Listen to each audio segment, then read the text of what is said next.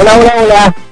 ¿Cómo están? Bienvenidos, bienvenidos a los 20 grados de esta hora en Buenos Aires, cuatro minutos después de las 8, vamos hasta las 9, como todos los días, en este Mira quién habla que hacemos juntos.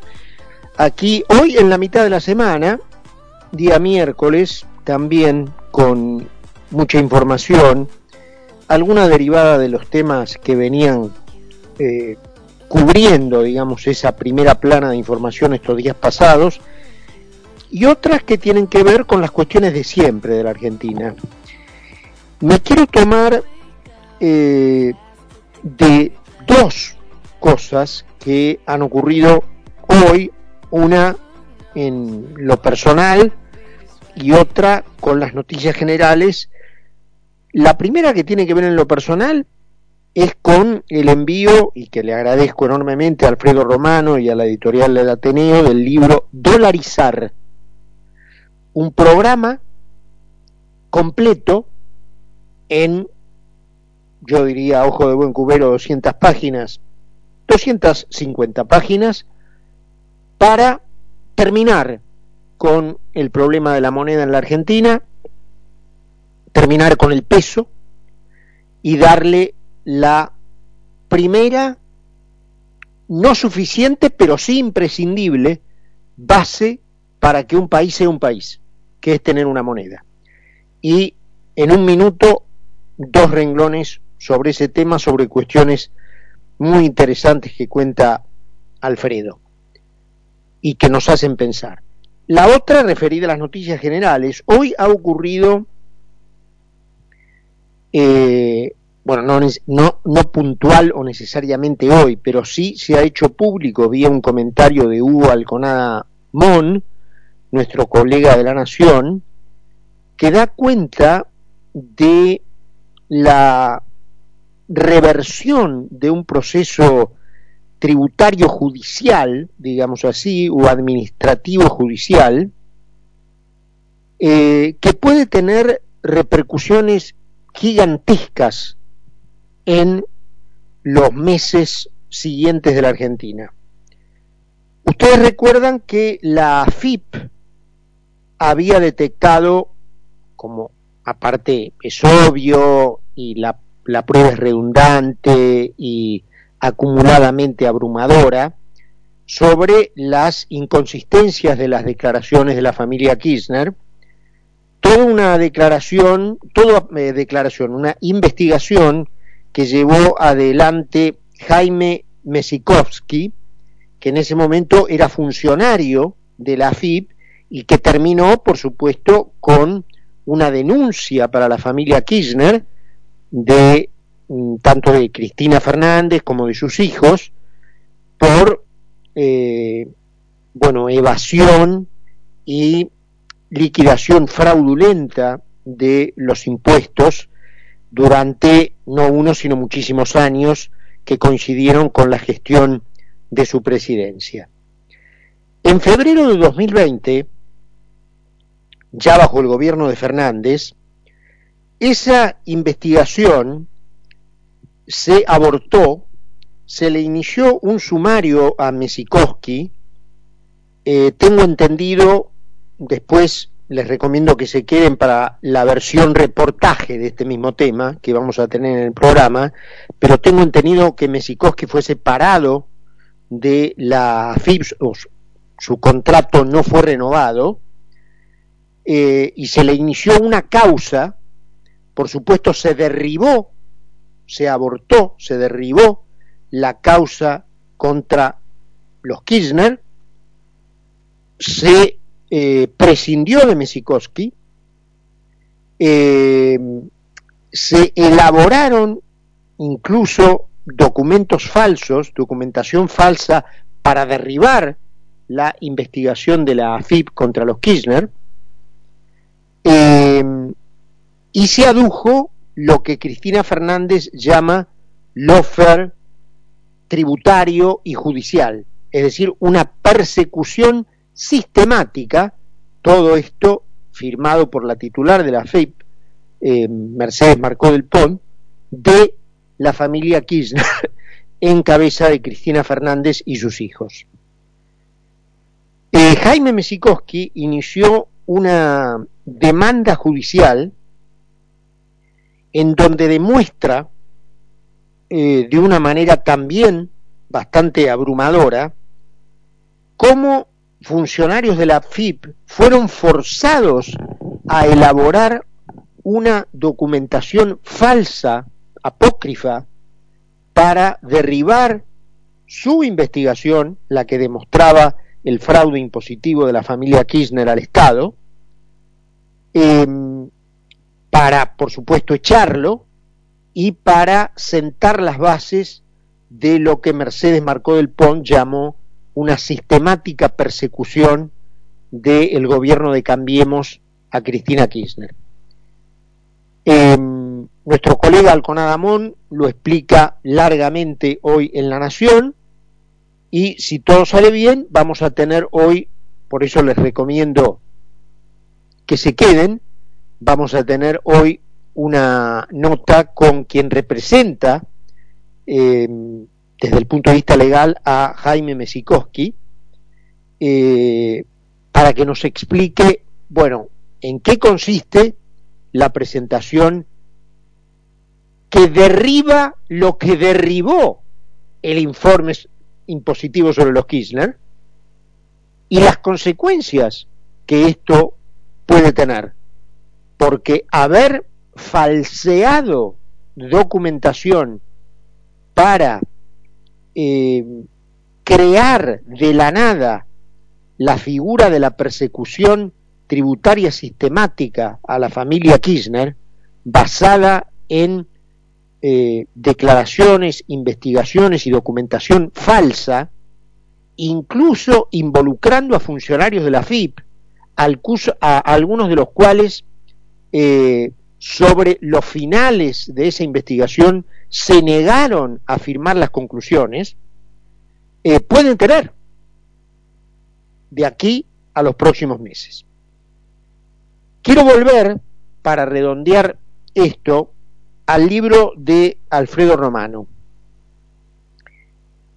Ustedes saben que yo vengo eh, repiqueteando sobre la, el daño enorme, profundo, amplio que le ha hecho el peronismo a este país, el peronismo del 5 por 1, del no va a quedar ninguno, de la leña, el peronismo del alambre de fardo, peronismo original, ¿no? Que el kirchnerismo reverdeció, pero que eh, es el verdadero.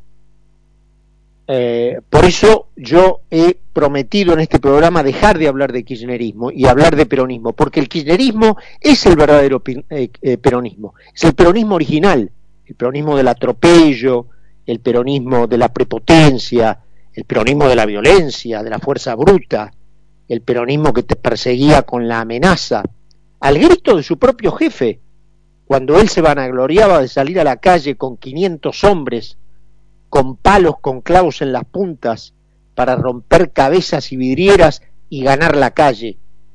De eso se vanagloriaba Perón en un balcón, ¿eh? O su mujer, la que decía que quería fanáticas, refiriéndose a las mujeres, ¿no? Que quería fanáticas, que iba a trabajar para que en la Argentina no quedara un ladrillo que no fuera peronista y que ellos iban a construir el país de los humildes sobre las cenizas de los traidores. Ese es el peronismo original y ese es el peronismo que reverdeció el kirchnerismo. Por eso hay, hay que dejar de hablar de kirchnerismo. El kirchnerismo es el verdadero peronismo, el original, el que fundó y creó Perón, y que luego las sucesivas capas geológicas de la política argentina eh, disimularon con aquello del el regreso del Perón herbívoro, ¿no? Que ya no era el león que comía carne, sino que era un león herbívoro, el de los, el de los 70, el que eh, de repente después de haberlos creado y cobijado perseguía a los guerrilleros porque se le habían dado vuelta, eh, del peronismo de la democracia, el que se adecuó a las normas que surgieron a partir de 1983.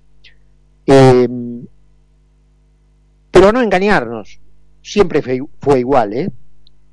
Y ese peronismo em, es el que, es innegable, le dio un influjo, una influencia innegable a todo el periodo que llamamos de restauración democrática, que es justamente el que Alfredo Romano toma para dar las bases iniciales de la explicación de su libro, Dolarizar. Alfredo dice, fuimos una potencia económica, y estoy leyendo textual ahora, debido a que la riqueza promedio por persona en todo el mundo era de 490 dólares. Esto toma Alfredo Romano la base a 1962. En 1962, la riqueza promedio por persona en todo el mundo era de 490 dólares. Mientras que en Argentina superábamos ampliamente ese, ese valor, llegando a 1.155 dólares. Para que dimensionen lo rico que éramos en esa época, la economía argentina generaba riquezas por 24.500 millones de dólares anuales en 1962, mientras que Australia, el país con el que siempre se nos compara, generaba por 19.862 millones y España 16.140. Fíjense lo atrás que estaba España, nuestro, en 1962. Sin embargo, si tomamos la referencia prepandemia de 2019, la economía argentina generaba riquezas por 445 mil millones de dólares. España por 1.400 millones de dólares. 1.400 miles de millones de dólares, para, decir, para decirlo bien. Australia por 1.400 miles de millones de dólares, es decir, lo que llamaríamos billones como lo usan en los términos norteamericanos, ¿no es cierto? En 2020 había más de 19.2 millones de pobres en la Argentina, viviendo en barrios vulnerables, y 4 millones y medio en la indigencia, es decir, gente que no come todas las comidas al día. Esto en los años de la democracia. En mil 1983, cuando la Argentina ingresa en la restauración democrática, y por supuesto, bienvenida sea y contentos que estamos, la pobreza promedio del país era del 18%.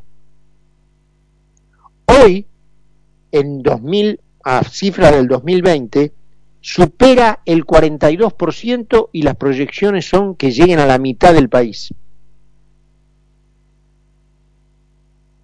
Tres de cada cuatro chicos menores de 16, de 14 años son pobres. Y en ese, eh, eh, en, ese rubro, es decir, el 100% de los chicos pobres, uno es indigente, es decir, no come todas las comidas. Es decir, la coincidencia de la decadencia por un precipicio a pique, de la decadencia eh, como un piano de la Argentina, lamentablemente coincide con el regreso de la democracia. Lo digo con pesar. Ahora, en ese regreso de la democracia, que tiene del 83 hasta ahora 38 años, el peronismo gobernó 24, es decir, las dos terceras partes. Solo no gobernó el gobierno federal, el país, el peronismo, seis años de Alfonsín, dos de, de la Rúa y cuatro de Macri. ¿Mm? Total 12 años.